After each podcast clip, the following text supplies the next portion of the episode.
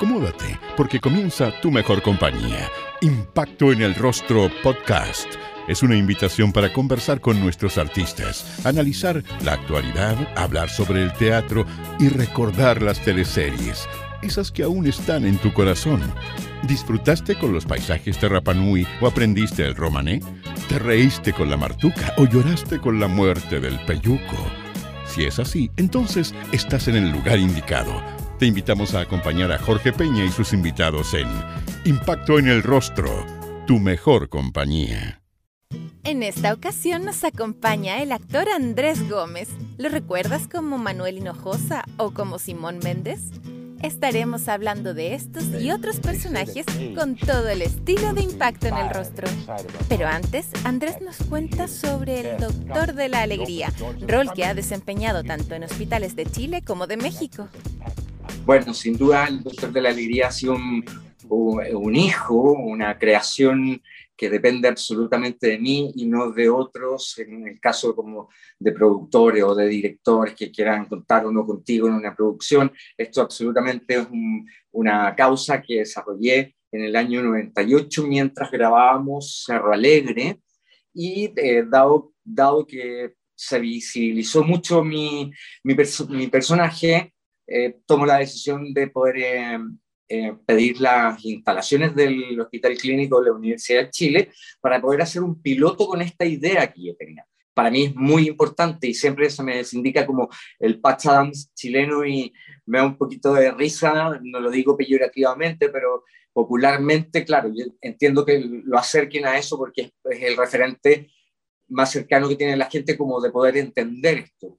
Y muchas veces me han preguntado si si me inspiré en él y la verdad que no, la inspiración no vino desde ahí, sino de, ese personaje, porque ni siquiera he visto la película, sé de qué se trata, sé que, la, que la actuó, pero por ejemplo, si la veo en algún canal, hago zapping, porque la verdad que yo no me quería ver influenciado por la forma, ni por, el, ni por el fundamento, ni por la declamación que hacía él, porque básicamente él es un doctor, es un científico, yo soy un actor, y claro, compartimos algo que nos une, que es el amor y el buen humor. Lo más curioso y divertido y mm, asombroso y, tierno era que eh, sacábamos a los pacientes, los llevábamos en sillas de rueda o en alguna camilla portátil, íbamos con los oxígenos, nosotros mismos los íbamos a sacar previo a que teníamos que pedir permiso a los doctores, había todo un cierto protocolo que había que, seguir porque no era llegar y salir con cualquiera, o sea, sabíamos quiénes se podían mover, quiénes no, quiénes corrían riesgo, quiénes no corrían riesgo, pero así toda la sala se nos llenaba. Y previo a eso yo pasaba días antes, como hoy el miércoles vamos a tener una hora de teatro, se trata de esto, los dejo súper invitados, y la gente empezó como a entusiasmarse con esto, y no tan solo los, los, pacientes, sino que también los familiares, porque empecé a detectar de que el doctor de la alegría no solamente era para poder eh, apoyar la medicina tradicional, sino que también eh, acompañaba en el dolor de la familia, de la pareja, de los amigos, eh, también desestresaba las ciertas funciones de, de, lo que compone un hospital, como las áreas administrativas, las personas que están a cargo de, limpiar el hospital. estar en un hospital es muy, es muy gay, yo creo que a ninguno nos gusta.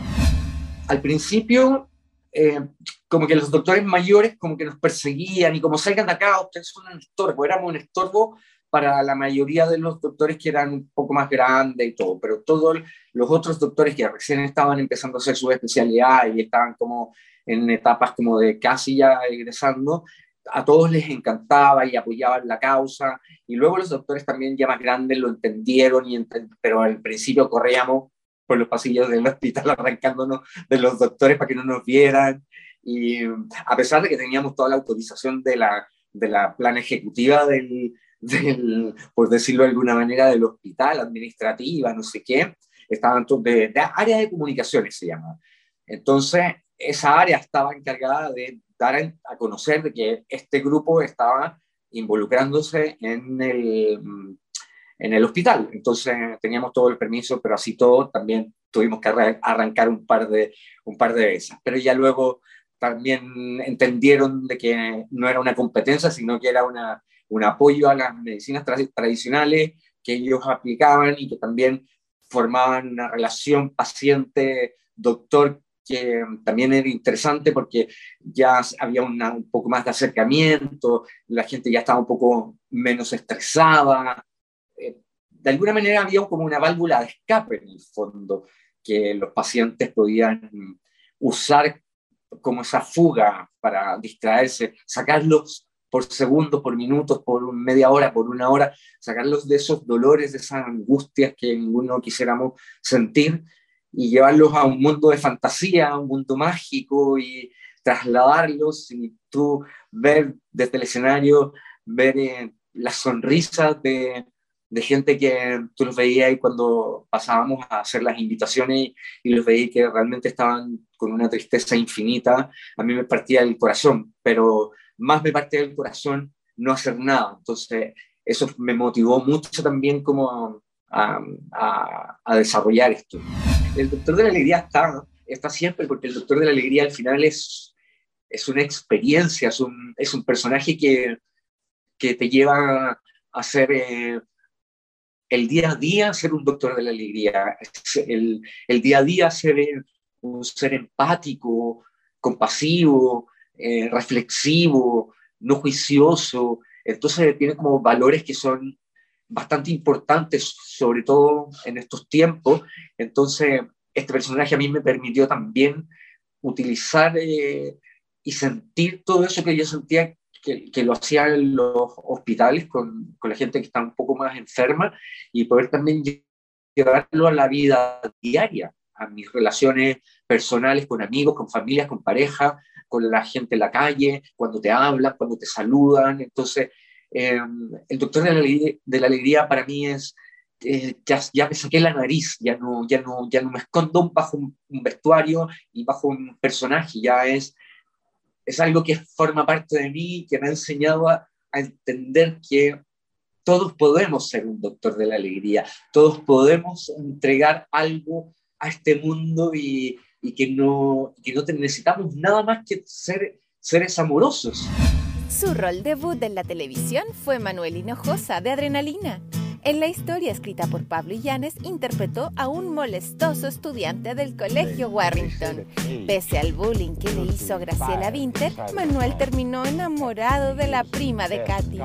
Yo no tenía mucho prejuicio ni tenía la, la instalado en mi memoria como llegar a la televisión porque desde el colegio eh, tenía talleres de teatro, entonces para mí el teatro estaba súper instalado y era eso, pero tampoco eh, juiciaba ni perjuiciaba la televisión porque sabía que también era un medio y era un posible escenario que pudiese trabajar en eso, pero no me quitaba el sueño, pero un día alguien me dice, oye, lleva tu foto al canal porque está pasando esto y yo la llevo.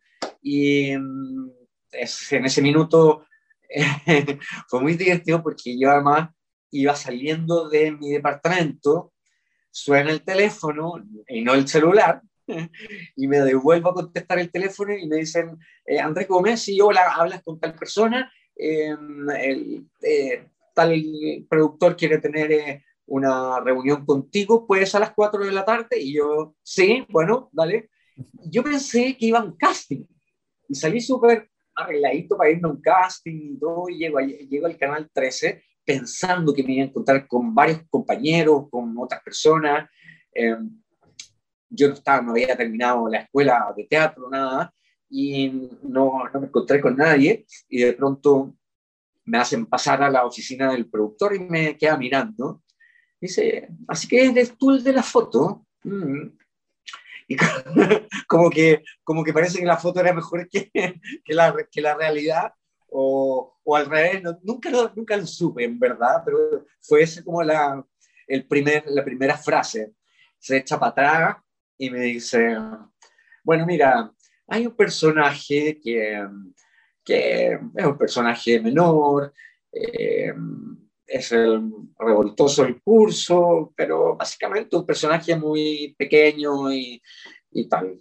Yo le dije, ah, y me, y me dice, y este es el sueldo yo ahí me quedé para atrás porque dije, pensé que me iba a decir, tienes que ir a un casting, qué sé yo, y como que este es el sueldo, o sea, me estaba diciendo, firma el contrato, ¿cachai? Y era como, yo así como, y lo leo y veo la plata, y como yo más o menos sabía cuáles eran los rangos que se estaban pagando, yo le dije, ¿y por qué no me pagáis tanto? Y me dice, ¿y por qué te debería pagar eso? Porque te voy a hacer un personaje increíble, le dije. Te voy a hacer un personaje increíble, pero el personaje es muy chico. Los personajes no son chicos. Yo te lo voy a hacer crecer y va a ser un personaje memorable, recordado por la gente. Acuérdate de mí. Se sonrió, me dijo, rayó la, el valor del contrato y puso otro número que me dejó bastante contento y me dijo, ok, anda, saca tus libretos de... Él como que me hablaba muy como que yo supiera dónde estaba todo. Saca tus libretos de ahí de, la oficina no sé cuánto, a, a las cinco y media tenéis prueba de vestuario y a las siete tienes reunión de elenco.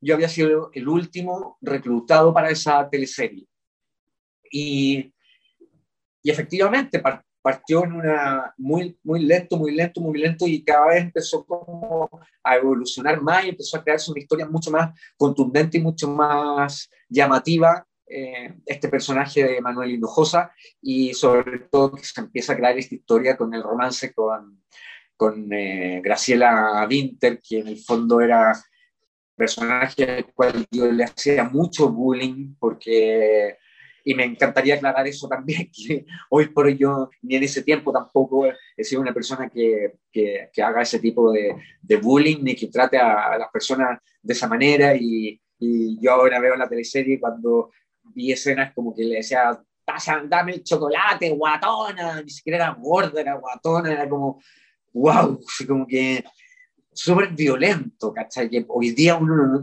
en un texto no diría eso probablemente, ¿cachai? Entonces, em, luego de esto eh, eh, pasaron cosas, anécdotas, como si un día estábamos en mi departamento, estábamos con la, con la Francisca Merino y estaba yo, mi compañero de departamento, y, y nos llama Pablo Illanes y nos dice, em, bajen, que pueden bajar, no sé qué, los paso a buscar porque les quiero mostrar algo. Nos subimos a, a un auto y de repente meten cassette y empieza a sonar Uh, primera vez que te vi, dijiste que venías llegar y empieza esta canción y dice, esta es la canción de la teleserie. La debemos haber escuchado, no sé, unas 30 veces, porque era tan pegajosa y era tan divertida que fue como, y ahí como que empezó como la adrenalina de esto, todavía no salíamos al aire y, y empecé a pensar como, chuta, esto, esto va a ser...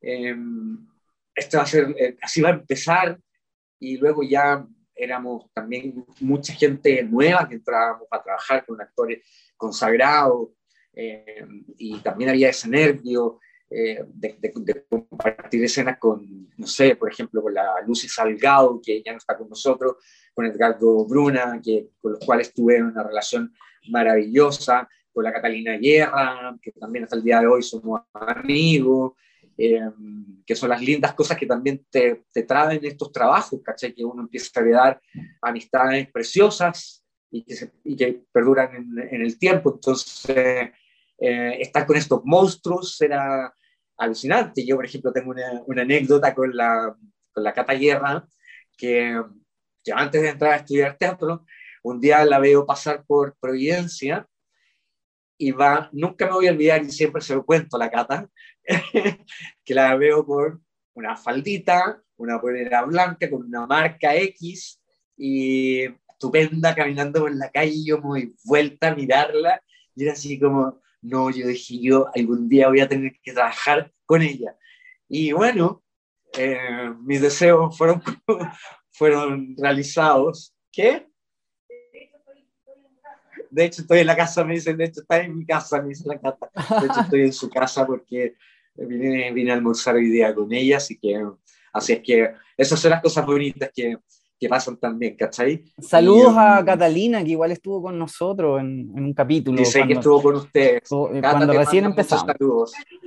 Cariños les manda. Besos y abrazos para Catalina. Andrés, y mm, cuando te entregaron este personaje, te contaron un poco de esta historia, ¿tú pensaste que iba a ser un, un fenómeno esta teleserie? ¿Te llamó la atención la historia? Cuando escuchamos la canción, como que ahí le tomé un poco el peso a la cuestión, porque como que dije, chuta, que entretenía la canción y la historia como va, como que estas reinas de la noche y la discoteca y el colegio, las cosas que estaban pasando dentro del colegio, lo desordenados que éramos, lo irreverentes que éramos, las relaciones que habían de los otros personajes, los delirios que tenían los otros personajes, ¿cachai? Era...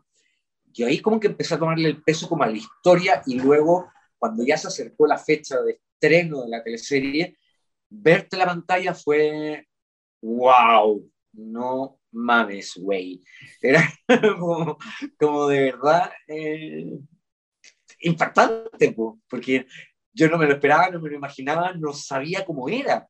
Entonces empezó a pasar el tiempo y de repente al supermercado y era, eh, no existían redes sociales, eh, llegaban cartas al canal, entonces salir a la calle era como, chuta, ya, ya casi empezaba a mirar para, abajo del suelo, porque como que daba un nervio, estaba ahí en este reconocimiento, en esta, en esta experiencia de, de que te miraran, de que, ¿por qué? Como que locos, pero lo entiendo a la vez, porque estoy trabajando en esto, entonces por eso te miran y, y que de repente tenía gente que te estaba esperando fuera de tu departamento o te seguían, salía el canal hasta tu casa. Eh, te invitaban a cumpleaños, yo me fui a meter en no sé cuántos cumpleaños de fans que estaban afuera del canal y te invitaban y yo iba a meter a los cumpleaños y, y, lo encontraba súper bonito que, se, que bueno, ya vamos, pues yo me iba a tomar tecito y a comer torta a la casa de no sé quién porque me invitaban porque estaba que no se podía mover o que les pasaba, estaban enfermitos o cosas así, y para ello era un regalo que estuviese alguno del elenco metido en su casa. En, y yo siempre decía yo, ¿vale? eh, Andrés, ¿y qué te decía la gente de Manuel? Eh, ¿Se molestaban contigo por, por este bullying? mira, una de las cosas que yo escuché más violentas que me gritaron en la calle fue como, ¡Hinojosa, cochino! Y así como, chuta, me, me perturbaba. Eso nunca lo voy a olvidar porque fue muy violento. Y me perturbaba por, sobre todo porque yo no la miraba a ella de esa manera, yo como, como Andrés Gómez, el personaje la veía de esa forma. Yo tenía súper claro la, que, que, era el personaje que lo, la trataba así y no yo. Nunca jamás le hablé de su peso, ni nunca, no, no era tema, no era tema. Y mm, al contrario, como que eh, éramos bien como apegados los dos, como, eh, porque también ella lo debe haber pasado muy mal, nunca lo hemos hablado, pero yo creo que la Marcelita lo debe haber pasado un poco mal, me atrevo, no sé, estoy poniendo palabras en mi boca que no me corresponden, pero, pero que la hayan estado tratando de esa forma, eh, pero bueno, también es ficción, también uno entiende que es ficción, y en ese tiempo uno hablaba así, y esa era la conciencia que había y la inconsciencia que también existía, que hoy por hoy, gracias a que hemos evolucionado un poco, ya no nos tratamos de esa forma. A mí no, no se me ocurriría, yo le estoy diciendo a la gente, uy, que estáis flaco, que estáis flaca, que estáis gorda, que estáis esto, que no, como que al contrario, como que siempre como que trato de de decir que linda estás, qué bonito te ves, como tratar de, tirar más para arriba que para abajo. ¿Me explico? Porque uno no sabe las historias que hay detrás de, de cada uno y que de repente uno puede ser la gota que rebalsa el vaso y no sabemos lo que podemos provocarle a una persona y, y es una crueldad. se, se, usaba mucho eso en el año 96, de hablar del cuerpo del otro, que hoy en día está, es súper mal hay, hay, más conciencia, estoy de acuerdo con lo que tú dices, y también como de entender la particularidad, de que todos somos distintos, de que todos pesamos distintos, de que todos tenemos los ojos distintos, de que todo es belleza, que existan los patrones de belleza es una cosa, pero al final del día todo es belleza, si uno lo mira, no sé, metafísicamente, eh, somos todos bellos, eh, no somos ninguno igual al otro. ¿Qué, qué cosa más bonita esa, como, wow, ninguno tenemos la huella digital igual a la del otro, o sea, es, es milagroso, es como, eh, a, mí me, a mí por lo menos me, me, raya la cabeza eh, pensar en eso y, y, en tantas otras cosas similares.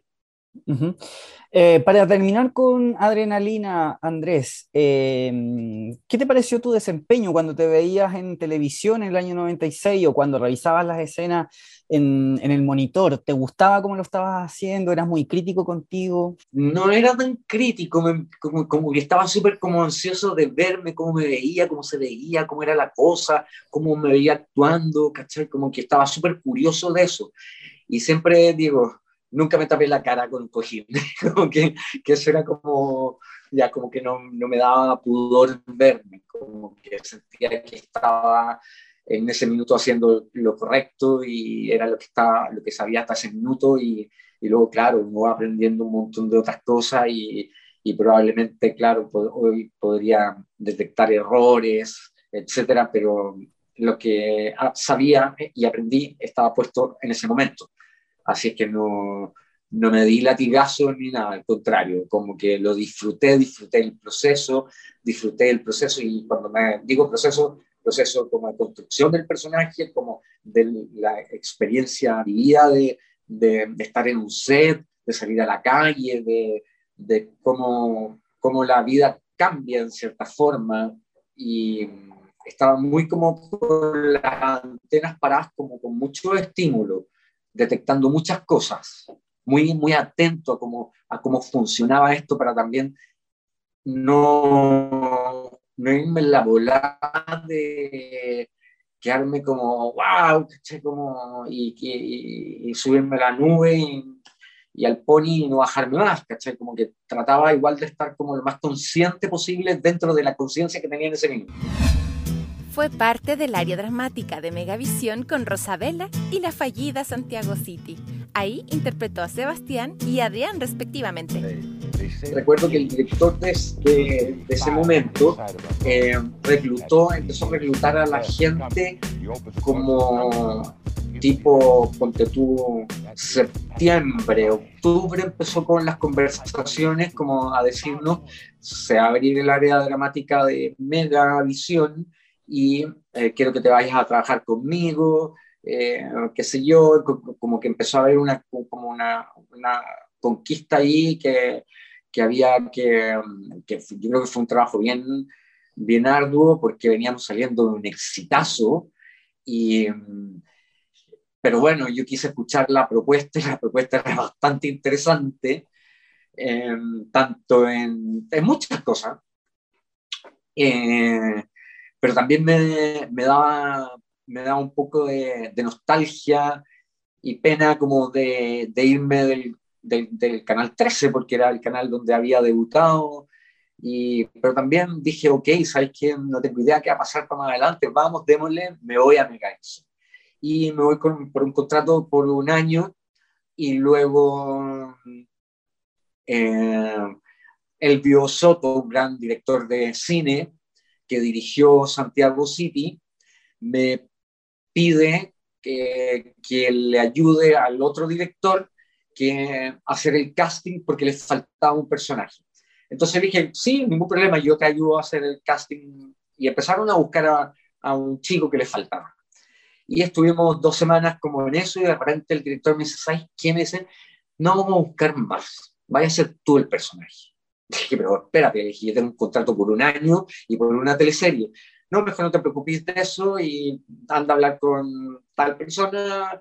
Eh, y, y, modificaron el contrato, modificaron el sueldo todo, y me meto a esta historia de Santiago City, que era, eh, hacía un personaje mm, que era el hijo de una de, las, de las protagonistas de la, de la historia, Em, donde em, también ahí pude tener contacto con actrices como la Sonia Viveros, eh, em, con actrices que no había trabajado, que también eran como, claro, las había visto y era como, wow, qué rico poder estar en contacto con, con, con estos, con estos personajes, era todo, era, era todo un mundo nuevo. Y grabamos la teleserie y de pronto sale al aire y, y en el canal 13 era playa salvaje, verano, surf, olas, colorido, era todo increíble y nosotros la primera escena, el primer capítulo, la primera escena era súper todo dramático, muy oscuro, una persona muriéndose con una, con una escena como de media hora y mientras los otros estaban en la playa haciendo surf. Obviamente eh, fue, nos fuimos a, a cualquier parte y duramos dos semanas al aire con un rating que en ese tiempo eh, que era muy, la, la, guerra del rating era como muy, muy preciada y nos fuimos a la, a la punta del cerro.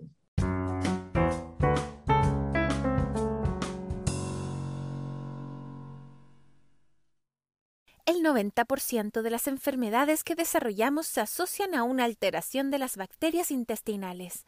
Cuídate y fortalece tu intestino con NUP, únicos probióticos con vitaminas que fortalecerán tu sistema digestivo, inmunológico y nervioso. Síguenos en arroba.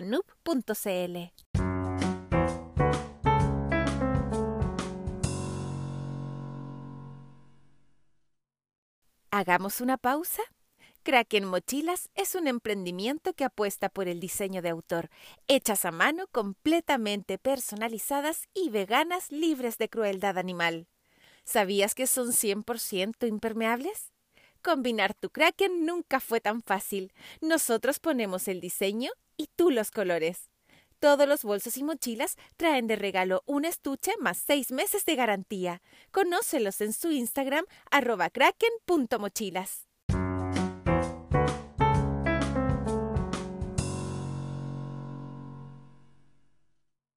y deciden sacar la teleserie del aire.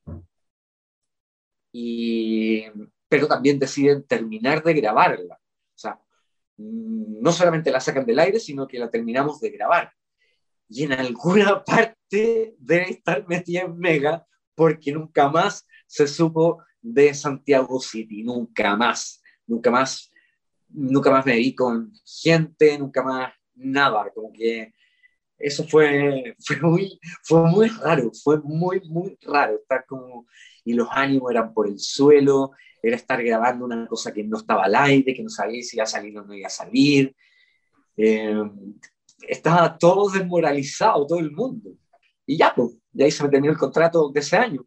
Y entonces fue como un debut de haber debutado en, en el área dramática eh, con la primera teleserie de Mega o Megavisión en ese tiempo, eh, que tampoco le fue mal, salió segunda en, rating eh, y, y, también era una historia divertida, tenía un personaje que no me acuerdo bien, creo que era un violinista, un músico, que estudiábamos en una escuela de música, no, no, no me acuerdo bien eh, de la historia, pero, pero también pasé de eso a vivir esta otra experiencia, ¿cachai? Andrés, ¿y tú sientes que Santiago City era, era tan mala? Cuando tú la leías, ¿la encontrabas muy mala como para haber marcado ese puntaje y haberla sacado del, aire? Mira, cuando leí el primer capítulo y, leo esa primera escena que te cuento, que era una mujer que se estaba muriendo con un hombre al lado, grande, que era el apellido Lorca, Jaime Lorca, que era muy grande, flaco y con un bozarrón, y mm, con, eh, no me acuerdo, la actriz, y que se estaba muriendo y él estaba al lado y era una cosa muy funeral, toda cuestión y dije, chuta, claro, uno teatralmente lo podía ver como, qué interesante, pero para la televisión era como, oh, esta cuestión, y después era como que todo transcurría como en una, en una comunidad, un edificio, no sé, a mí no, no me dio no me dio muy buena espina, nunca, nunca, nunca como que estaba tirando chayas ni petardos con, con esa teleserie, no, no tuve algarabía con, con ella, para nada. En Mar Paraíso le dio vida a Ignacio, el pifia, en la teleserie de Canal 13 que tuvo exteriores en un resort de la cuarta región. Yo me fui, después de que terminamos Santiago City, yo me fui de viaje y cuando regreso tenía un mensaje que, eh, de Christian Mason que me decía, por favor, eh, cuando puedas, llámame.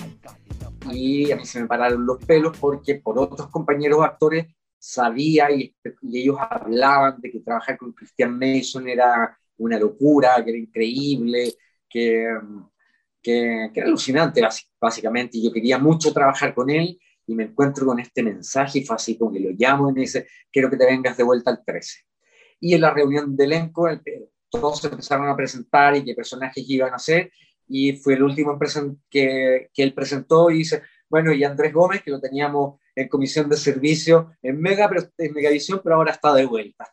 Entonces fue como, como fue muy bonito su, nos teníamos mucho cariño con, con Christian Mason y, y, me entregan primero, yo no iba a ser Alpifia, yo iba a ser el skater, que, que era hijo de Sandra O'Ryan, que se llamaba Cristóbal, y, y ese era mi personaje el pifia no existía.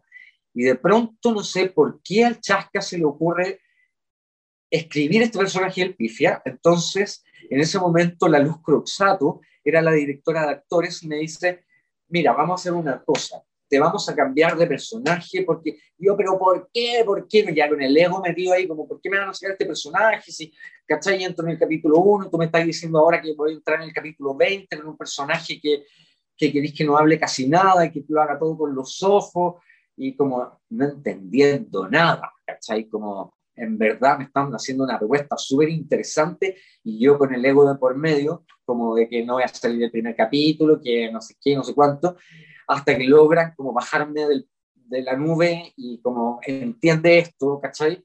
Y me plantean el personaje y ya ahí me, me, me voló la cabeza, me voló la cabeza como lo que planteaban, como era el personaje, que era un malandra, hijo de unos diplomáticos, y que le encantaba delinquir, y le encantaban eh, las chicas, y, se volvía con él, se volvía loco con, con, una de ellas, que era la, la polola de Cristóbal, el personaje que yo en principio iba a ser.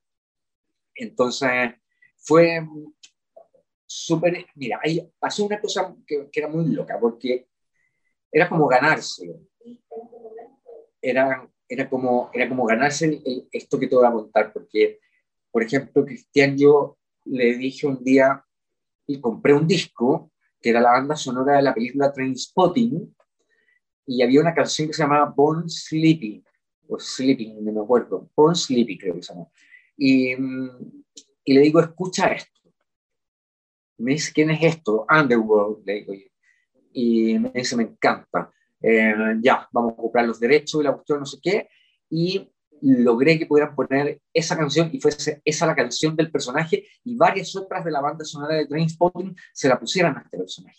Y era así como, bien, no sé qué. Eso fue una cosa. Y luego después, la primera escena que grabó con Cristian, que era esto a donde voy, que uno se lo tenía que ganar y, que, y que uno lo escuchaba y era lo que por las ganas que uno tenía también de trabajar con él, que era que rompía, conmigo rompió la, con este personaje, con el pifia rompió la cuarta pared.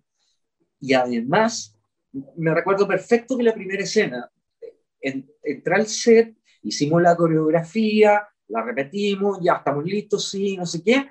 Yo abro la puerta y empiezan los parlantes a sonar tan, tan, tan, la música, que eso jamás pasa que te pongan la música en el set yo era así como, se me pararon los pelos, se me paró todo lo que sabe. Era una locura, era, era una locura eh, estar escuchándola, estar moviéndote, era una coreografía, yo no hablaba, eran puras miradas, y me escondía porque venía alguien y me robaba esto, y como me escondía atrás de una, de una ventana y aparecía y desaparecía, y de repente Cristian me dice por eh, altoparlante, me dice, mira hacia arriba, mira hacia arriba y tenía una cámara puesta arriba y me hace mirar, me dice, quédate.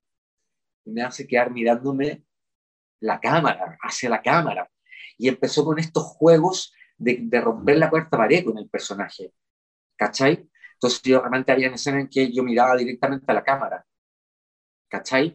Aparecía, desaparecía, era medio fantasmagórico, era muy misterioso, eh, usaba una ropa, era todo como se vestía con ropa muy vintage, muy ropa usada, que también teatralmente era muy, muy entretenido poder usar la, la ropa usada un personaje, porque también es como, como que también tiene un lenguaje el, tener que usar una ropa usada, porque habla algo del personaje. Pero este era un personaje que era hijo de diplomático, que podría haber andado súper arreglado, no sé qué.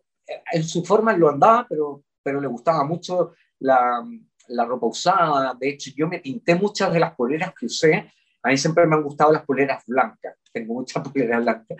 Y eh, eh, elegía frases y las buscaba en japonés y las con un plumón negro les, las escribía. Y escribía mis poleras, las intervenía y las ponía para el personaje. De hecho, hay, hay una parte donde el personaje usa un gorro que es multicolor, como el arco iris, y ese gorro yo un día iba en auto, iba con un amigo, mi amigo iba al lado mío y paramos en un semáforo y al lado iba un camión y arriba del camión iban puros eh, como desechos como de cemento y arriba de esta carga iban unos trabajadores y uno de los trabajadores llevaba este gorro puesto. Y yo le digo a mi amigo, estábamos en la luz roja, y le digo a mi amigo, pregúntale que te vende el gorro si te lo vende por 5 lucas. Me dice, tú estás loco, me dice, no, por favor, pregunta, se lo necesito el personaje, por favor, pregunta, baja el vídeo. Tenía, era cosa de segundo, cambiaba la luz y lo perdía. Oye, me vendí el gorro por 5 lucas, mi amigo le grita. Y le dice, dale, le pasó las 5 lucas, me pasó el gorro y ese gorro hasta el día de hoy lo tengo guardado y lo puse para el personaje. Em, entonces, como que toda esa construcción, me, Cristian me incentivaba mucho a como a, hacer ciertas locuras, como me hacía caminar, como nos habíamos ido a las tacas, me hacía caminar por las cornisas de, de los edificios de las tacas y me, me, hacía llegar hasta la punta de la cornisa, yo haciendo equilibrio, sin polera debajo, con una chaqueta, una polera amarrada en la cabeza, ¿cachai? Y me ponía, me decía, ponte bien en la punta, mira para el frente, eh, mira para el lado izquierdo, mira para el frente, mira para arriba, mira para el frente, toma, sácate la chaqueta lentamente, tómala con tu brazo derecho, suéltala, déjala caer, baja los brazos y mira hacia el lado derecho. Y cuando, y cuando terminaba eso, miraba hacia el lado derecho y tenía una cámara que me estaba apuntando y me decía, quédate ahí, quédate ahí, mira la cámara, mira la cámara. Y mientras tanto sonaba la, la canción. Entonces, cuando me plantean este personaje, ahí logré entender por qué querían sacarle los textos. Entonces, los textos eran muy como lo justo y necesario, ¿cachai? Porque lo que se pretendía era trabajar el personaje muy como gestual, como la mirada, como motor de movimiento, ¿cachai?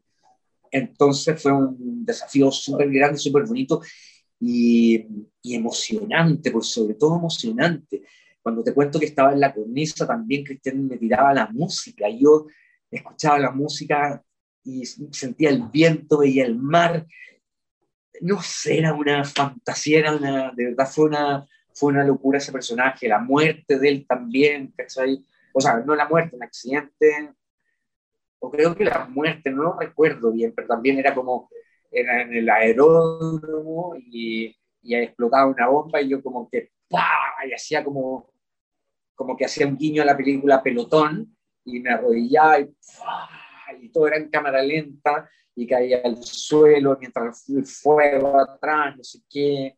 Y lo mismo pasaba por la escena en la cornisa, había mucha cámara lenta, la chaqueta caía y todo ahí como caía, la mirada era como también cámara lenta después, no sé, me hacía locuras como tuve que manejar una moto que era súper pesada. Yo sé manejar motos, pero ah, sé manejar motos enduro, que es muy fácil, pero una onda no sé cuánto, grandota, que, que apenas me la podía, em, era, era bastante complicado, así que ahí tenía al área de producción ayudándome a sostener la moto, a subirme y andar, y luego cuando ya paraba, corrían todos a firmar la moto para que no se me cayera encima, porque de repente era como tenía que ir en la moto, manejando la moto, sacar un fierro y pasaba a Cristóbal, el que yo me quería deshacer de él porque andaba atrás de mi mina.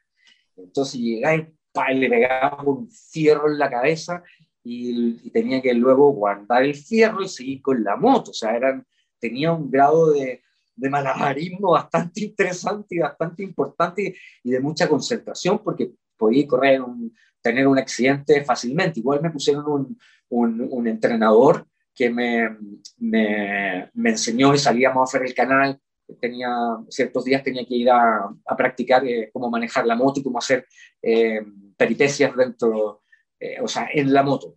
Eh, como así también, no sé, pues, me hacía como ir a los, de repente Cristóbal, después del fierrazo, yo lo mandaba al hospital y caía en la cama y de repente el pifia aparecía de la nada y agarraba el control remoto de la cama y lo empezaba a mover y entonces empezaba a levantar en la cama, como que despertaba y decía, ¿qué haces acá?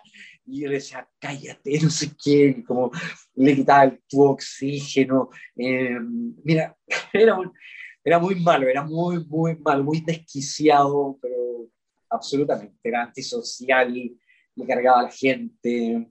Y, y bueno, por eso me fui dando cuenta de por qué eh, había que hacerle ese tratamiento al personaje, porque así estaba en el delirio del chasca y así se, se logró.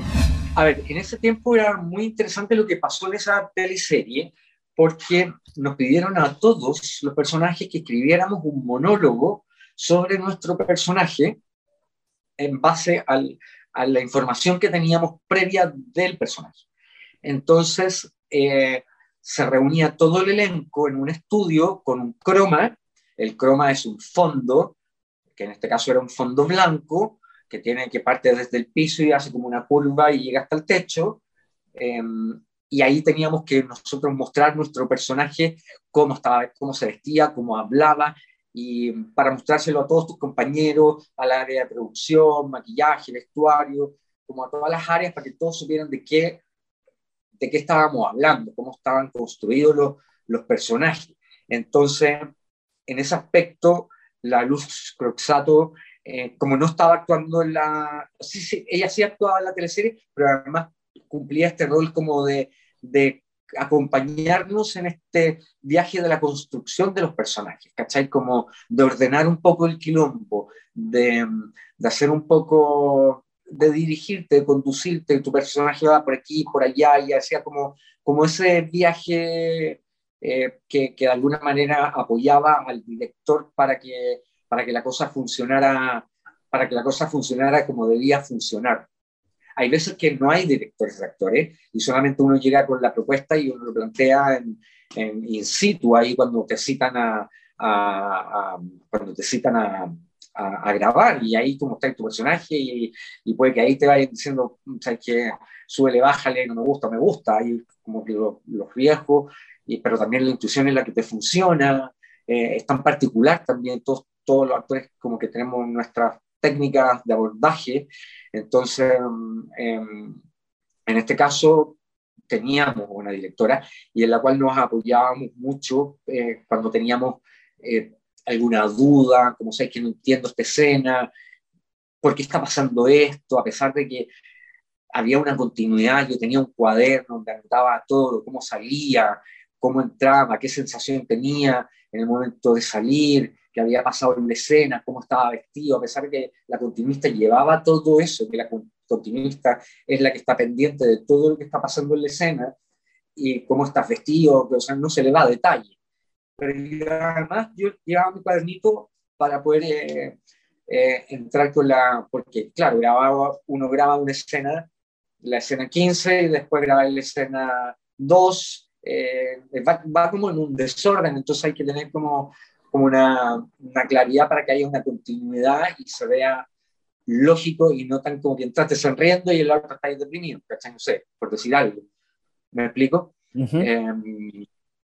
Entonces, esa figura fue bastante interesante en esa telenovela. Al menos para mí, me funcionó mucho. Yo hicimos un trabajo con la luz bastante importante y la luz estuvo muy cercana a mí, eh, por sobre todo que discutíamos cuáles iban a ser las frases que iban a quedar del pifia, porque venían, eh, no sé, pues, si eran siete líneas, la dejábamos en una línea o en dos líneas o en una frase o, o lisa y llanamente la sacaban, sacábamos todo y lo decíamos, con, me, me, decía, hazlo con la mirada nomás, ¿cachai? Dilo con la mirada. Entonces, eh, fuimos trabajando juntos como en, en, este, en esta nueva construcción de, del personaje que no le pasaba a los otros, porque los otros aprendían sus, te sus textos y a cabalidad como venían en el guion, pero acá era, era como estaba permitido, como a este personaje le dieron permiso para muchas cosas, eh, incluso para poder intervenir el, el guion fue el inolvidable Simonki de Cerro Alegre, el hermano de Mauricio Méndez, personaje interpretado por Jorge Zabaleta. En la producción grabada en Valparaíso, Andrés le dio vida a un tímido escolar fanático del fútbol. ¿Cómo se habrá preparado para este rol? Es muy loco porque justo hoy día lo hablábamos con mi amiga Cata Guerra. Estábamos viendo la teleserie que, que nunca la la, la, podemos ver y como que realmente uno es ahora adrenalina parte a las dos y media y se rolea a las tres y media, entonces como que uno raramente está en la casa o qué sé yo. Entonces eh, he podido verla ambas eh, y, y ver Cerro Alegre, pues, sobre todo que yo no me acuerdo de muchas escenas, eh, de pronto como que me sorprendió como, ay, este cine se me había olvidado, historia y, y por sobre todo que fue mm, el personaje que sin lugar a dudas cambió, sacó al actor y puso al personaje en la memoria colectiva, porque hasta el día de hoy a mí me dicen Simonki. Yo no soy Andrés Gómez para nadie, nadie me conoce, no mucha gente me conoce por mi nombre, eh, pero sí, tú le dices el Simonki y es como Simonki, como Simonki, que es como, a mí me dicen Simonki y yo me doy vuelta. O sea, voy a fiesta y es como llego, ay, el Simonki, no te creo. entonces, eh, es bonito porque al, al, final uno logra como esa, como llegar a ser un poco memorable, entre comillas, con, eh, y marcar con un personaje y tú desaparecer. Desaparecer tú como, como intérprete, como actor y que tu personaje te agarra y te, y te cambia la, la, la, vida de alguna manera. Entonces, eh, yo le tengo mucho cariño a ese personaje, sobre todo que venía desde el pifia a pasar a este personaje que era todo un tierno, un amor, eh, cariñoso con su padre, eh, con sus hermanos, súper noble, pasar a estar como a otro mundo de, de, de, construcción de personaje. A la vez también estaba haciendo eh, junto con el Pifia me tocó, eh, porque fue como entre medio todo, me tocó interpretar a Mowgli en el primer musical, después de La Vergola de las Flores, por supuesto, eh, más conocido que fue el libro La Selva, en el cual yo interpretaba a Mowgli, y, y pasaba de ser el Pifia a ser Mowgli, que era un chico muy joven, eh, el malo de la tele, y luego el sábado y domingo estaba colgado en los trapecios y en las lianas, siendo Mowgli con Balú y con, con, todos los personajes. Entonces, y luego el Simón, que entonces era como, era muy, muy, muy divertido el, el pasar de un personaje al otro eh, con tanta diferencia. Y, y Cerro Alegre le tengo un cariño infinito, también me tocó trabajar con Christian Mason. Eh, también como también me sentí súper apoyado por él eh, en cómo, en me, me, me, me, llevó a, que, a dar las directrices de cómo manejar, el, para dónde quería que fuera el personaje. Eh, y entonces eh, también la locación, Valparaíso, también me marcó muchísimo. Eh, alojábamos primero, eh, nos íbamos obviamente por dos semanas al principio y alojábamos en un hotel en Valparaíso hasta que luego empezaron, la gente se empezó a enterar que estábamos ahí y ya era caótico, no podíamos salir y todo, así que nos agarraron y nos llevaron a un hotel en Concón. Entonces viajábamos todos los días de Concón a Valparaíso de Gabá. Y Al otro extremo. todo el día en el cerro. Claro, pasábamos todo el día en el Cerro Alegre y ya la gente se empezó a acostumbrar a nosotros, entonces éramos parte de, ya de, como del cotidiano de, de, la gente del Cerro, del Cerro Alegre. Entonces había una señora que siempre me decía, tan flaquito que usted, mijito, tan flaquito, venga para acá.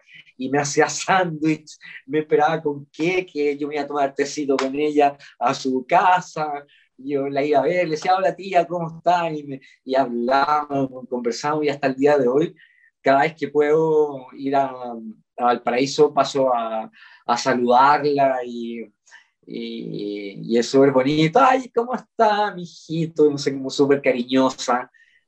Y, pero era muy divertido como eso, yo saliera con el sándwich de jamón con queso, porque me encontraba que era demasiado flaco, que yo no podía estar tan flaco, que no podía ser tan flaco, que me tenía que alimentar. Y por lo tanto salía con una marraqueta con jamón con queso y me la entregaba. Así que de ahí empecé a tener una relación con Valparaíso bastante importante, bastante profunda, a niveles de que, de que yo tengo que ir por lo menos una vez al año, al menos, a Valparaíso. O sea, y lo recorro como si fuese la primera vez, voy conociendo más gente, tengo amigos allá que son de, de que viven allá, que gente de Valparaíso, gente muy cariñosa, ha sido una ciudad que me ha acogido increíblemente, haber sido un personaje que también era muy bueno para jugar fútbol y que jugaba por el Santiago Wanderers, y yo soy matado para el fútbol, o sea, yo no le pego a nada para el fútbol.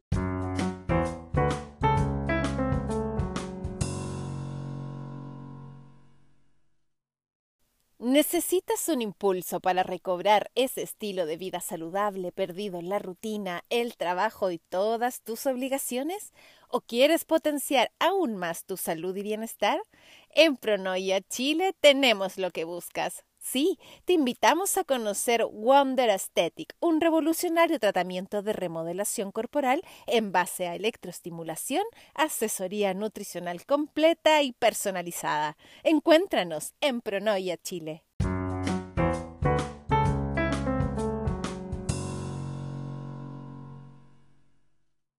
Tengo dos hermanos que son secos para el fútbol, pero secos, juegan increíble el fútbol pero yo nunca le he pegado la pelota y si viene la pelota le pego y salva a cualquier lado, no tengo ni idea, veo los partidos que hay que ver y con suerte entiendo las, las posiciones y lo que hace cada, cada posición, no me quita el sueño ese, ese, ese deporte.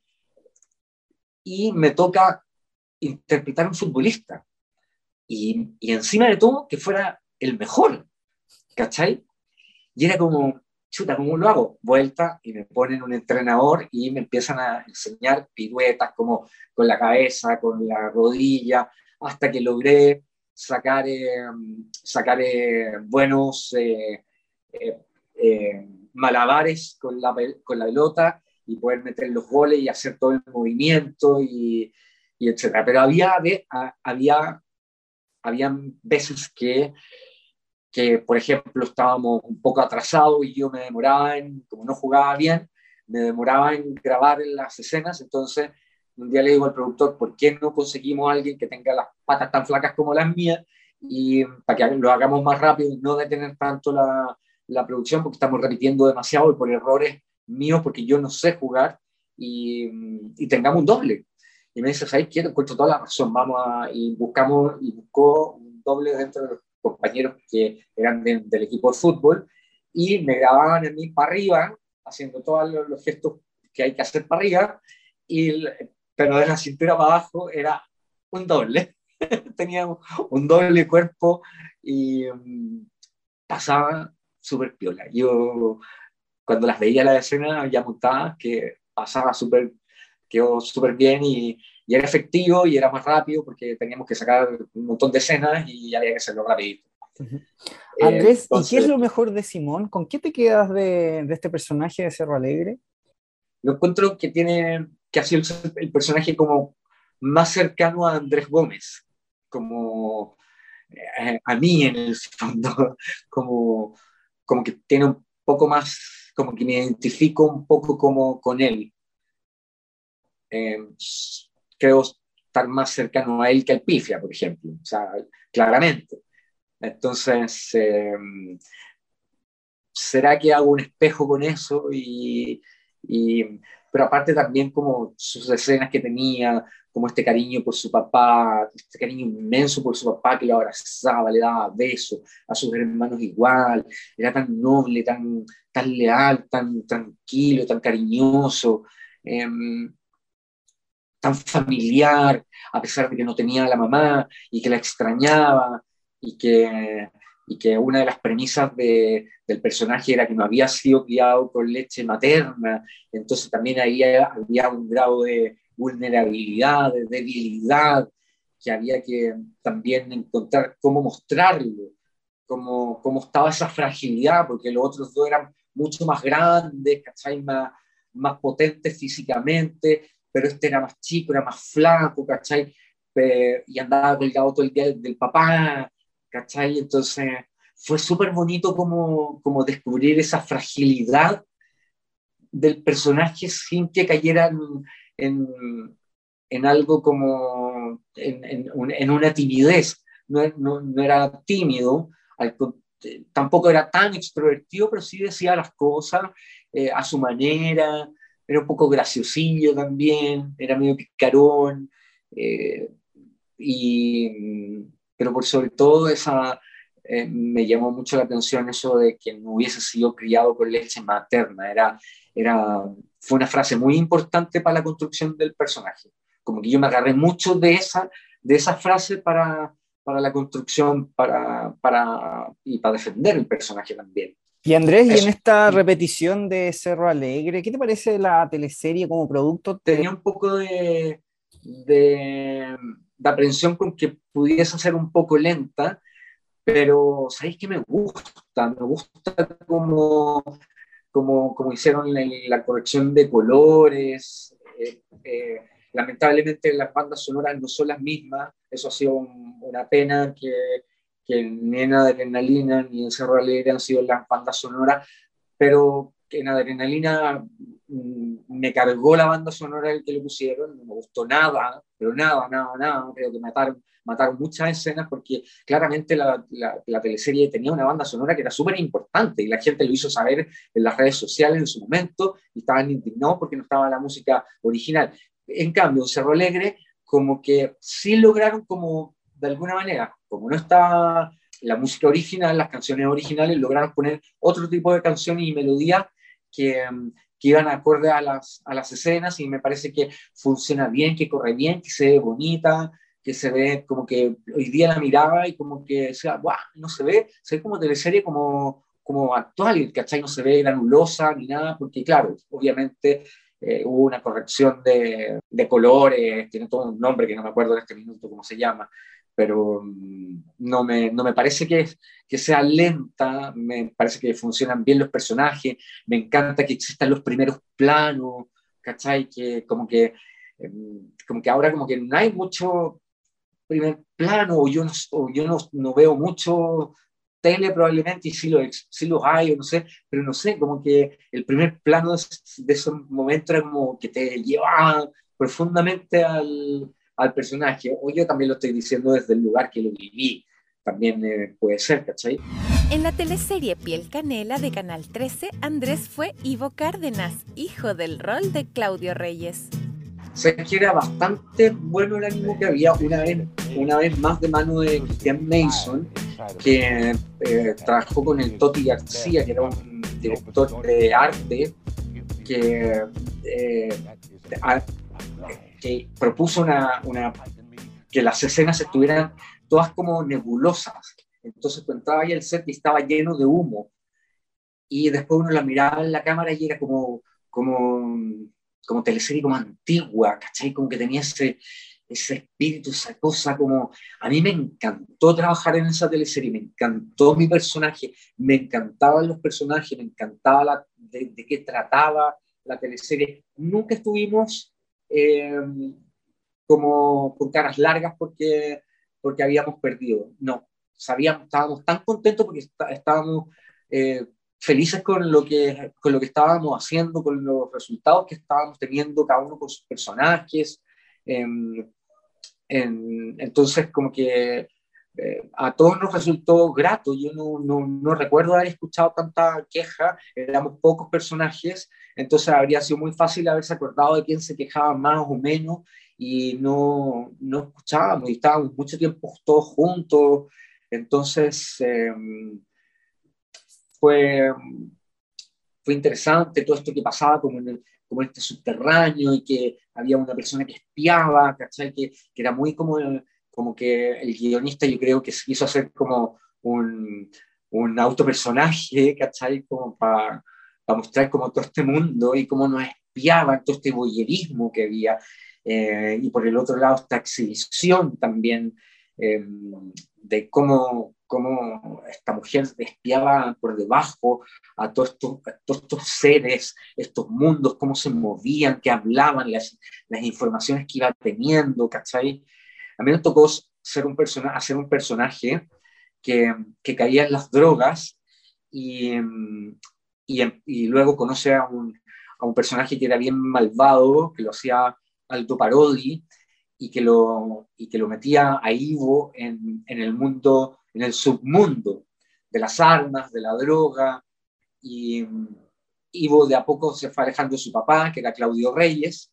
También empezó Mason, Christian Mason a jugar con, con cosas como que realmente me decía, mírate al espejo, y ahora y tenía que volver a maquillaje y me pegaban cosas en la cara un, un poco y me hacía una toma, después iba otro poco, otra toma, después otro poco, hasta que me llenaba la cara como de cototos y yo me veía y empezaba como a alucinar, alucinaba, me iba a vivir a un cementerio de autos, eh, aprendía a disparar, eh, eh, después mi papá me metía como para rehabilitarme, me metía a a, lucha libre, como a los titanes del ring, ¿cachai? Que fue también ahí súper interesante porque también tuve que ir a clases y aprendí a hacer lucha libre, eh, que lo pude conjugar un poco también con que venía ya sabiendo hacer trapecio y que me era súper fácil por lo flaco que soy, me era muy fácil como hacer figuras en el trapecio, que no sé hacer tantas, pero por lo menos unas cinco figuras puedo hacer en el trapecio y luego también poder también hacer unas cuatro o cinco eh, figuras también con, eh, con, los, con, esta lucha libre. Eh, cómo caer, cómo resistir las caídas, cómo... y todo esto era para sacar a, a, su hijo de, de este submundo en el que estaba metido. En Destinos Cruzados fue Salomón, uno de los mozos del Barbarella Nightclub. De hecho, el, nombre de Salomón me lo puso Mauricio Peso, porque no habían bautizado todavía al personaje y Mauricio dijo, te vas a llamar Salomón. Y le dijo, a no sé quién, otro doctor, dijo, eh, Andrés, le vamos a poner Salomón. Y ahí partió Salomón y, y, y, fue una experiencia bonita, porque además era mi primer acercamiento, mi primer coqueteo con TVN, que que yo lo, yo lo había tenido, eh, en ese tiempo trabajaba con una manager, eh, y cuando termina Mar Paraíso, viene Cerro Alegre, y en ese, en ese entremedio se estaba, eh, se estaba gestando el libro de la selva. Era fin de año, y esta manager me dice que me estaban llamando para interpretar un personaje en una teleserie del canal vecino. Entonces yo dije, chuta, ¿qué hago? Estoy, estaba atrapado porque también a la vez se me estaban acabando, se me estaba acabando el contrato que tenía en ese tiempo por dos años con Canal 13, entonces era como, se estaba acabando el contrato, me estaban ofreciendo otro en otro, pero además tenía una obra de teatro que estrenaba en dos semanas más y yo en dos semanas más me tenía que ir fuera de Santiago a grabar para la competencia. Entonces no, lamentablemente no me pude ir y tuve que quedarme en el 13. ¿Pero era con Sabatini o con María Eugenia Rancore? No, era con Sabatini. ¿Fue duro para ti decirle que no? ¿Te, te costó? ¿Te, ¿Te, dolió? O sea, imagínate, si las ganas que tenía de trabajar con Sabatini eran, yo creo que no hay actor que no quiera trabajar con él, yo nunca he trabajado con él, ¿cachai? Entonces, me quedé con la bala basada, ojalá algún día eh, pudiera, pudiese hacer algo con él, porque de verdad no, no se podía más. Yo no podía dejar un montaje que era un montaje de 20 actores en escena, no los podía dejar votados, era el protagonista, no me podía ir y decirles, oye, chao, me voy, que Fue duro, fue duro porque eh, perdía una oportunidad, pero también sabría otra oportunidad que fue encontrarme con Simonki. Entonces también como que fue una por otra y al pasar del tiempo como que digo, estuvo bien, estuvo bien, era lo que tenía que pasar y, y, pasó nomás. Según las fechas que tú me dices, eh, lo más probable es que fue La Fiera, la teleserie grabada en Chiloé. Eso, sí, porque cuando mi manager me dice, me dice, te tienes que ir a Chiloé, ahora que estaba recordando eso. Sí, para la próxima será, yo por eso te digo que no, como que fue duro, fue triste, pero también eh, me enfrenté a un personaje súper adorable, Súper querible. Eh, hasta el día de hoy que la gente me diga Simonki y no me digan Andrés, me da lo mismo. O sea, no, no me importa como que no me reconozcan por mi nombre, ¿cachai? Como que siento que, que, que Simonki es como que hiciste un buen trabajo y la gente te recuerda por ese nombre porque probablemente les quedaste muy metido en la retina, en la memoria. Eh, de, una época en la cual uno marcaba mucho con los personajes, la gente se identificaba con los personajes, eh, con la música. Yo, de hecho, por ejemplo, ahí tengo una anécdota con, siempre a mí me pusieron en Adrenalina, en Cerro Alegre, eh, en, unas posteriores, no me acuerdo cuáles eran las otras, pero siempre me ponían canciones de Paolo Meneguzzi. Y Paolo Meneguzzi, cuando venía a los programas estelares, me tocó en un programa con él, y lo invité a salir, porque ya y le contaba como le dije, me ponen todas tus canciones. Y, y, era divertido, porque era como, siempre tenía detrás, eh, sabes, esto nunca me pasó.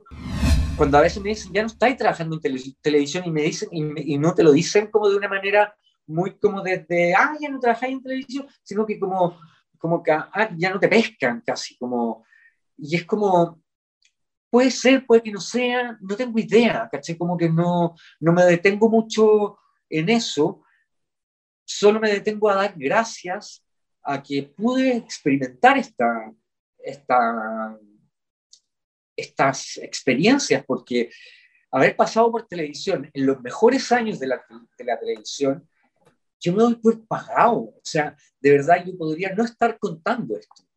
¿Cuántos compañeros míos, de tantos otros, quisieran haber pasado por ahí, quisieran tal vez estar ahora teniendo una entrevista contigo, estar hablando, recordando. Yo me, yo me siento súper pagado, súper bendecido, súper agradecido, no tengo nada más que decir que gracias. O sea, ya, ya lo viví, ya lo experimenté, no, nadie me lo va a contar y, nadie va a borrar esto. Y, y, y está en mí, está en un recuerdo precioso. Su última participación en teleseries fue La diurna Verdades Ocultas, en donde le dio vida al doctor Andrés Jiménez. ¿Cómo habrá sido para Andrés este retorno al género? Si bien es cierto, siempre tenía la esperanza de, volver a trabajar en, en, teleseries porque igual me gusta, porque también es una, es una, plataforma donde uno se puede desarrollar tanto en el cine como en una serie, como en el teatro, o sea, no es menospreciable nada, o sea, es trabajo, igual uno se desenvuelve, se desarrolla, entonces como que tenía, tenía igual esas ganas, uno no, las puede negar, no sé, el que la niegue, no sé, bueno, cada uno, cada uno con su cada cual, pero me pilló por sorpresa, a pesar de que había estado hablando mucho tiempo con el director de la telenovela, de la teleserie, con el Pipe Arratia, y que es un director muy cariñoso, muy acogedor, con el que tú te puedes mensajear y te contesta y que voy a hacer, vamos a hacer lo posible. Y siempre estuvo como animándome y siempre como, eh, como te voy a tener presente, te voy a tener presente. Y yo no puedo decir que es como un lugar común eso, como te va a tener presente, te va a tener presente porque es como lo que tienen que hacer, porque cuántos actores los llaman, cuántos actores escriben, es un montón de gente. Entonces, pero, pero parte de la pega de uno también es hacer eso, hacer como estar presente, estar llamando, estar comunicándote. Entonces yo empecé a crear una relación, un lazo con él como de, bien como cariñoso, como eh, feliz cumpleaños, como no sé qué, y de repente, ¡pum! me llama una productora y me dice, te estoy llamando porque el director quiere que hagas un personaje y me ha llamado como dos veces, que si ya me he comunicado contigo o no, y, y, quiere que tú lo hagas, por favor, tienes que sí. La le dije, obvio, le dije que lo voy a hacer, por supuesto, como no. Eh, me explicó que era una participación especial, le dije, me da lo mismo, feliz. Y luego de eso me llama el piparrate, me dice, qué bueno que dijiste que sí, dijo, y me dice, yo sé que esto no es lo que más me gustaría para ti, probablemente tampoco es lo que más te gustaría a ti para desarrollarte, pero, pero démosle. Yo le dije, no te preocupes, le dije, yo feliz, feliz con lo que me estáis proponiendo, vamos, démosle, ¿cachai? Y traté de sacarle el mayor partido posible a la, a la, participación especial, me escribía gente, me alegaba en que no matara, porque creían que el, que el, doctor iba a matar a la protagonista, como que volví como a revivir un poco el, fenómeno, porque además era como, es mi último trabajo y estaba a la vez en la pantalla con mi primer trabajo, ¿cachai? Estaban en paralelo Adrenalina y, Verdad Oculta, y estaban saliendo los dos y que los dos habían, habían sido fenómenos en su época en cada cual, ¿cachai? Entonces, también como que me revolvió un poco, ¿cachai? Estaba bastante nervioso. De hecho, la, la primera escena fluyó súper bien, pero después ya la segunda o tercera escena me, me empecé a poner muy ansioso, me, me iba negro, empezaba a transpirar, empezaba, empezaba a sentir muy, eh, muy inseguro, eh, pero también empecé a entender que todo, este, todo eso se me revolvía en la cabeza porque me estaba reencontrando con, con antiguos amores televisivos, ¿cachai? Eh, como con Cristian Campos, con la Solange Lackington, eh, con Cristian, Cristian Arriagada, con la Cata Guerra, imagínate. entonces era como, era como eran tantas emociones juntas que, que, claro, tuve que en un minuto como decir, ya sabes que es una teleserie, listo, voy a hacerlo lo mejor posible de la cuestión, pero también lo como que en algún momento logré entender por qué me estaba pasando, ¿cachai? Estaba demasiado emocionado también porque me revolvió, como que me revoltó una ola y me llevó a una orilla y ahí estaban todos estos seres puestos ahí y yo volví a estar con ellos y a almorzar con ellos y a compartir con ellos y como que si no hubiese pasado el tiempo y apretaba el botón del cariño y ya estaba a todos lados. ¿Cuál es tu opinión del formato? ¿Sientes que las teleseries han cambiado para bien, para mal? ¿Sientes que las teleseries siguen siendo compañía para las personas? Cuéntanos un poco con qué te quedas con este recorrido y con tu visión de las teleseries de hoy en día. Partamos con que no veo muchas teleseries, porque no tengo tiempo para verlas o porque estoy viendo otras cosas que me interesan ver, eh, que también estuve viviendo casi tres años y ocho meses en México, entonces estuve súper desconectado de, de, los cambios que sucedieron. La serie hoy por hoy se escucha más que se ve, es como una compañía como que me imagino como planchando y escuchando de fondo los diálogos, ¿cachai? Eh, claramente, como que si me detengo a ver alguna, que sí lo hago para saber más o menos en qué tono se está trabajando, como quiénes están, cómo se está dirigiendo. Claramente hay, hay cosas que están súper evidentes y que se notan en, en la producción de, de, ciertas cosas, que se ven un poquito más, menos realistas que, que, lo que se hacía antes, ¿cachai? Que tendrá que ver con los presupuestos también. Pero pero también está bien que exista porque también es un espacio para, para los actores para desarrollarse, sobre todo en un tiempo que estamos viviendo una crisis súper grande en el gremio. Entonces, ocupar un lugar en, en, una, en una producción dramática hoy por hoy también es un privilegio. Y los elencos son cada vez más chicos y, y estamos como buenos creadores y creativos, tenemos que empezar a darle vuelta al, mate y a ver qué hacemos para, eh, más que reinventarnos, yo diría como cómo ampliamos nuestro, nuestra creatividad eh, nuestras, nuestras fantasías, hacia dónde las vamos a llevar ahora, dónde las podemos poner, en qué formato lo podemos poner ahora. Eh, yo, por ejemplo, estoy con una pyme que, es de asesoría comunicacional, que está en pleno desarrollo, ejecución y todo, y ahí he podido como canalizar mi, mi, mis ganas de actuar, mis ganas de enseñar, mis ganas de, de, de, traspasar las experiencias que yo he, podido aprender y, y, transmitírselas a otros que tal vez les puede servir para, para sus trabajos, para sus relaciones con sus familias, con sus parejas, con, con en, la vida en general. Al final te quedas con un regalo muy preciado, porque son herramientas que el teatro entrega que son bastante particulares, eh, entretenidas, divertidas, dolorosas, pasáis por todo, transitáis por tantas emociones que poder compartirlo eso y entregárselo de una manera más didáctica a, las personas también es, es, interesante. Entonces me parece que, que tiene que, seguir existiendo el género como esté. Yo no soy quien para venir a, criticar, a decir, o que yo tengo mi opinión y mi opinión me la voy a guardar, pero... Eh, sí, ojalá se sigan haciendo más producciones para que haya trabajo para todos y, podamos todos salir de, esta crisis y podamos tener trabajo. Y si no es ahí, bueno, donde podamos, somos seres creativos y donde podamos, vamos a poder poner nuestros talentos y nuestras virtudes y, y todo lo que sabemos hacer en la fantasía cuando llegamos a los hogares de tanta gente que nos ve, nos escucha y nos quiere. Impacto en el Rostro Podcast es una invitación para conversar con nuestros artistas y recordar las teleseries, esas que aún están en tu corazón. ¿Te reíste con la martuca o lloraste con la muerte del peyuco? Si es así, entonces estás en el lugar indicado. Impacto en el Rostro, tu mejor compañía.